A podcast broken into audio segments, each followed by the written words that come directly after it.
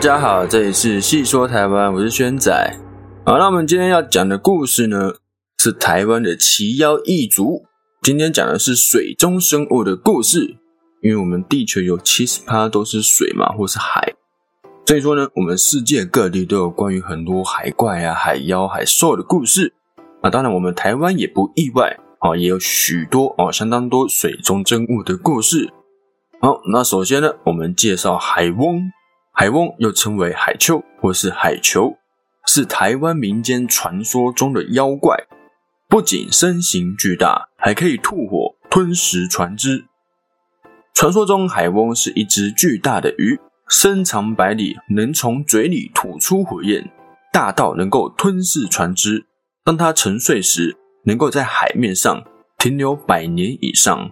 那鱼背上甚至会长出树木，让人误以为是岛屿。甚至还在上面建立市街、哦城市、村庄。那直到这位海翁醒来的时候，整个岛屿呢就会跟着海翁一起沉入水中。那另外呢，据说他只要现身，就会引起巨大的风暴。好，那台湾各地呢也都有流传不同的海翁故事，像是有一个是传说中海翁曾经在海中跟海龙缠斗。并被妈祖所救，所以每到妈祖圣诞的时候，海翁便会前来朝拜，会一起祭拜妈祖。还有另外一个传说是澎湖，啊，在澎湖哈，澎湖流传着海翁向娇小的丁香鱼提亲的故事，那也有歌谣这样。好，那再来是都优杂与庸沟。都优杂是大鳗鱼，庸沟是大螃蟹。都是台湾周族神话中的精兽。在太古时期的时候，大鳗鱼都优杂在某一天突然降临，用身体堵住河道，造成大洪水。所有的人呢都逃到玉山上去避难。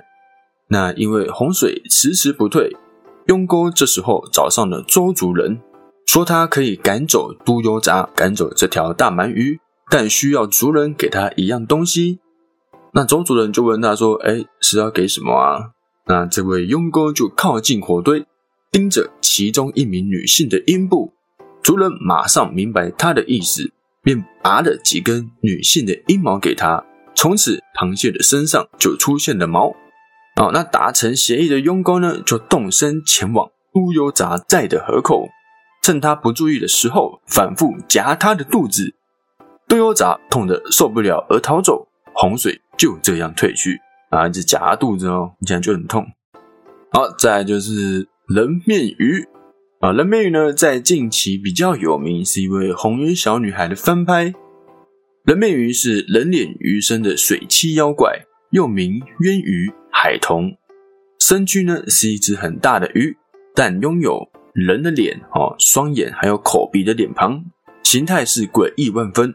若人面鱼浮立于水面。只要见到人，就会开口呵呵的嬉笑，甚至以鱼鳍做合掌的模样。在一九九零年代开始出现这些人面鱼。那在一九九五年的时候，《自由时报》刊出的一则故事广泛流传。这故事大致上是描述说，有民众到嘉义市的蓝潭水库出游的时候，钓起一尾无锅鱼。那想要烧烤吃掉这条无锅鱼的时候，却听到这条鱼用闽南语诡异的声音说：“你把我喝假吗？”之后拍摄的照片上，这个鱼啊，上面还有一个人头啊，还有个人脸，令当事人是毛骨悚然。之后呢，在台视的《玫瑰之夜》鬼话连篇，曾经以这个为题材制作这集节目，并展示所谓的灵异照片。好，那再来就是少主的长发精怪。又称为达克拉哈，是少族传说中居住在日月潭里面的精灵，曾经为了守护日月潭而与少族发生冲突。长发精怪的上半身是人，下半身是鱼的身体，长发可以长至胸前或是背后，有点类似于人鱼。它悠闲的住在日月潭里面，和族人和平共处，并以潭里的生物为食。族人还常常看到他在潭水隆起的石头上晒太阳或是梳头发。有一天，少族发现他们放在日月潭里捕鱼虾的器具，像是网子啊、捕桶、捕笼，都因为不明原因而坏掉，不能用了。这样的情况呢，持续了好一段时间，族人的生计都出现了问题。在部落开会讨论的时候，有个年轻的少族勇士努马自告奋勇潜入潭里确认状况，并且在日月潭底部。发现长发精怪正在破坏少族刚剩下的捕鱼器具。为了阻止长发精怪，努马和他打了三天三夜，只问他为什么要做这些事情，为什么要破坏他们维生的工具。长发精怪则生气的控诉说：“是少族不知分寸的猎捕鱼虾，让日月潭的生物都快要灭绝了。他为了生存，只能这么做。”鲁马这才醒悟过来，呵。连忙对长发精怪道歉，并且把原因告诉了他的族人。少主明白之后，立下许多严格的捕鱼规定，维持生态平衡，像是加大渔网的网格、限制鱼笼的口径、规定各种鱼的猎捕时间等等。长发精怪还教少主人制作浮鱼，让鱼虾栖息繁殖，防止了日月潭里鱼虾的灭绝。少主人继续跟长发精怪和平的生存下去。好，那再来也是在日月潭附近的灵兽，它叫做利龙，曾因为生活环境被惊动干扰，哈，而去妨碍日月潭的水利工程，后来被日本人请来的神袭镇压驱逐。地龙栖息在日月潭附近一带的土地中，吸取着当地的山脉灵气。当有人惊动到它的时候，它就会飞入空中，并在当地作怪，使得鸡飞狗跳。水色大山和软大山上还会时常发出怪异的吼叫声，造成居民的恐慌。据说，在一九三零年代，日本政府要在日月潭进行日月潭水利电气工事的时候，因为惊动到地龙，导致他在日月潭周遭到处作怪。不仅让民众相当的害怕，工程的时候呢，也时常因为发生意外而停工，使得施工单位相当的烦恼。后来，他们从日本的内地请来一位高僧来视察情况，并且在高僧的建议下，在玉岛新建玉岛神社，供奉从岩岛神社请来的玉女水神，四主岛机命，在为其定做的时候。这位高僧还安装一把朝向西南天空的大弓箭，长三公尺多，并维持在随时拉开被射出去的状态，就把地龙给吓跑了。最后呢，再由这位高僧主持一场大法会，怪事才终于平息。弓箭呢，则在工程结束的时候就拆掉了。好，那下一个要讲的水中生物呢，就是人鱼啦。那人鱼呢，在世界各地都有目击的传说，但是每个地方的人鱼长得都不太一样。人鱼呢，在中国古代的时候称为角人，是一种传说中的水生神秘生物。通常人鱼的样貌，上半身或头部都是为人，那下半身是鱼尾，与鱼人构造是相反的。在欧洲传说中的人鱼与中国、日本。传说中的人鱼在外形上和性质上是迥然不同的。中国最古的博物志《山海经·海内南经》记载着，其中的角人外表是人头鱼身，长着四只脚的鱼。后来传到了日本，成为人鱼最原始的形象。《山海经》里还有些描述，看起来像是形容三焦鱼、娃娃鱼、鳗鱼、鲶鱼之类的水中生物，长得像人形。全身披盖着鳞片，感觉上比较接近人和动物的混合体。那西洋的人鱼呢，经常会在天色昏暗不明的时候出现在莱茵河畔，用它美丽的外表以及动人的歌声迷惑过往的船夫，使其分心而失去方向，最后沉入河底。以安徒生童话中的美人鱼是最脍炙人口的。那西洋传说中还有童话中的人鱼呢？上半身大多是女性哦，女性的身体，人类女性的身体。那下半身是鱼的身体，就是有鱼尾这样。那有人认为是当时的人们看错了，把现在的哺乳类动物芦艮和海牛看成了这位人鱼，因此广为流传。不过呢，在艺术或者是文学绘画上，是作为一种隐喻的象征物。人鱼多半用来象征不幸的事情，像是安徒生童话中的美人鱼，哦，就是比较不幸的。大部分的文学作品当中，人鱼的下场都是很凄惨，最后都得不到幸福。那顺便讲一下啊，虽然大家今天熟悉的人鱼的形象，大部分是上半身是人类嘛，下半身是一条尾鳍，但是古老的西方绘画或是壁饰上，有许多的人鱼都是两条尾鳍的哦。那在波兰首都华沙，人鱼是当地的象征。人鱼同时也是华沙的守护神。从十六世纪开始，人鱼就出现在华沙的盾徽上，室内也能看到许多与美人鱼相关的事物。华沙老城广场就有一座人鱼雕像。再来就是著名的日本的人鱼啦，在西元六百一十九年的时候，在靠近知喝县的浦生川，渔夫所捕获。江户时代也发生过。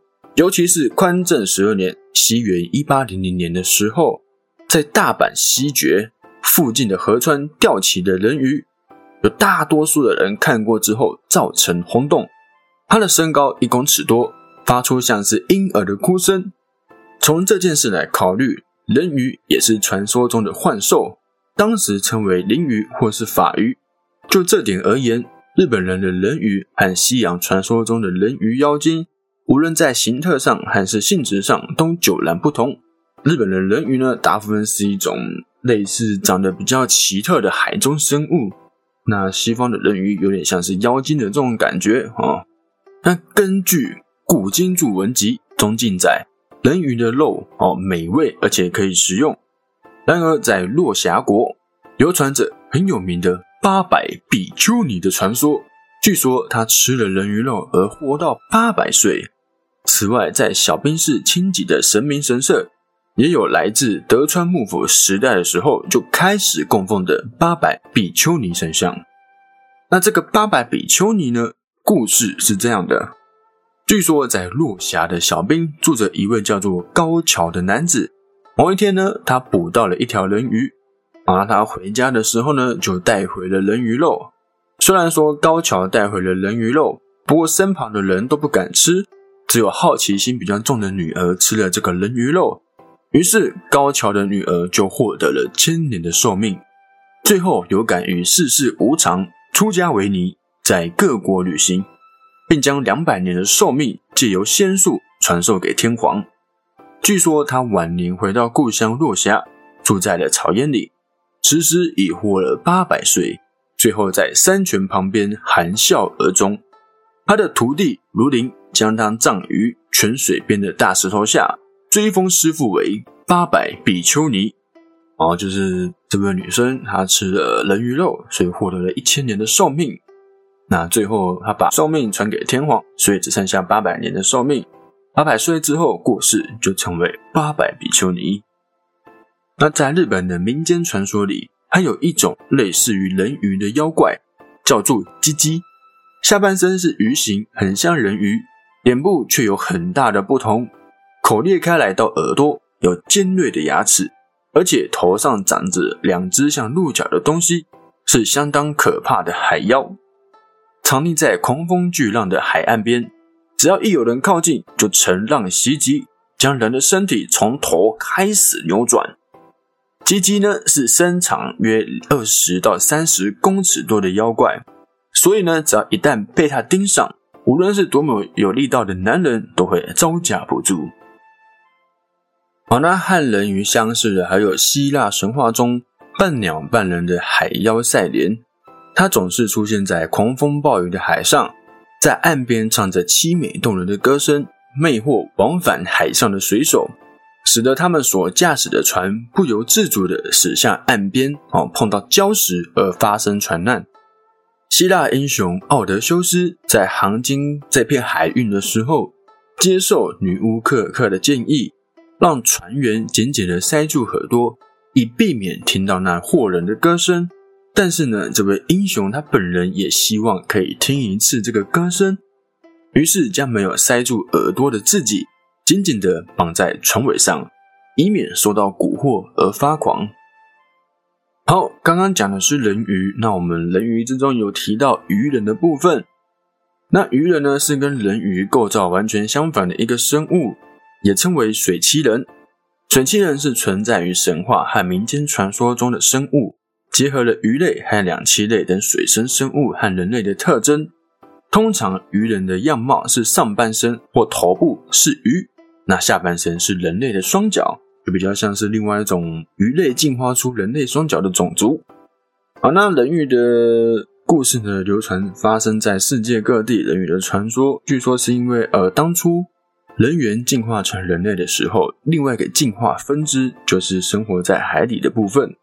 那只是时间一过了许久，这些分支呢被人们所遗忘而成为传说。那也有很多的学者专家是说，哦，是把独更跟海牛看成是人鱼这样。好。那这就是今天呢，我们奇妖异族水中生物的故事啦。如果大家呢有希望听到怎样的主题，好，也可以在 IG 留言上跟我们讲。那我们今天这一集就到这边了，我们下期见，拜拜。